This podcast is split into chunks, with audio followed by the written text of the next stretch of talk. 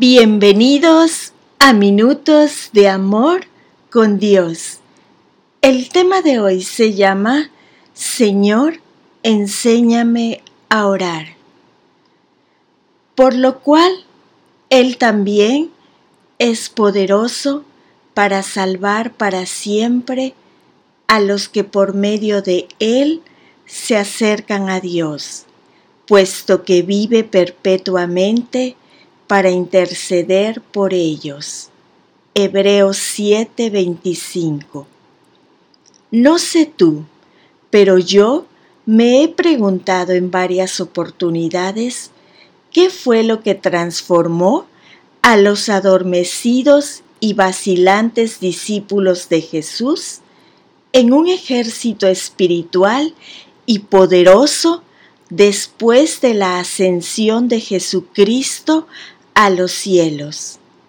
¿Dónde encontraron la fuerza necesaria para transformar las dificultades en oportunidades? ¿Cómo fueron capaces de tomar decisiones claras y agudas en medio de tanta adversidad, apuros y enemigos? Sin duda alguna, tuvo que haber sido la oración. La oración de los discípulos liberó el poder de Dios por encima de sus limitaciones. Los seguidores de Jesucristo lograron contemplar la gloria de Dios, ofrecerle culto y rendirse en completa adoración en medio de la persecución. Jesús mismo afirmó que la marca distintiva de los elegidos de Dios es que claman, oran a Él de día y de noche.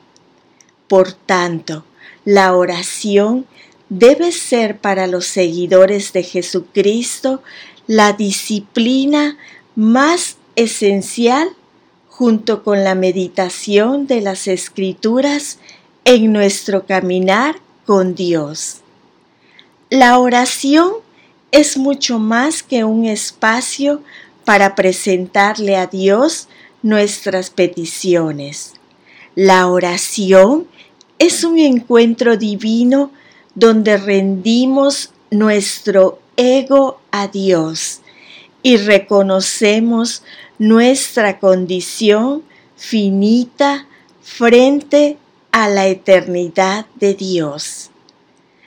La oración no debería verse como una obligación o una rutina cristiana, sino más bien como una disciplina espiritual que al ejercitarse de forma continua, con el tiempo se convierte en un deleite pues nos conecta de forma sobrenatural con la presencia y las promesas de Dios.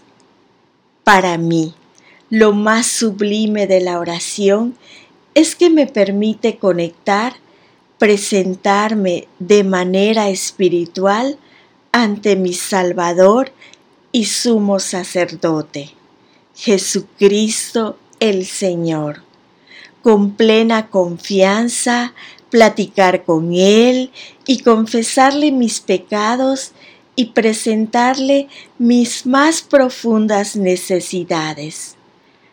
También he descubierto que la oración mueve el centro de mi corazón y los deseos hacia las prioridades de Dios y me lleva a esa fuente inagotable de la gracia para recibir provisión divina. La oración me permite apreciar a las personas de un modo distinto. Algo de Dios opera en mi corazón cuando intercedo por las necesidades o peticiones de otras personas. Pasa lo mismo cuando oro por mis adversarios o enemigos. Dios obra primero en mi corazón y los resultados se los dejo a Él. El deseo de orar no es algo que nazca de forma natural en nuestro corazón. Por tanto, la oración más sincera que puedes hacerle a Dios es que ponga en ti tanto el querer como el hacer, para apartar tiempos a solas con Dios, las escrituras y la oración. Solo Dios puede transformar la disciplina en un deleite. Bastará con que le digas de manera sincera, Señor, enséñame a orar. De seguro te animarás a ver que en este camino instantemente Jesucristo ora e intercede por ti frente a cualquier cosa que te esté pasando, frente a cualquier acusación o ataque del enemigo en tu contra. Esto es un gran estímulo para desear orar a Dios en todo momento. Recuerda, cuando ores, que tus palabras, pensamientos y afectos para Dios sean muchos, pero sobre todo que salgan de las profundidades de tu corazón. Y la lectura se encuentra en el libro de Hebreos 10, 22.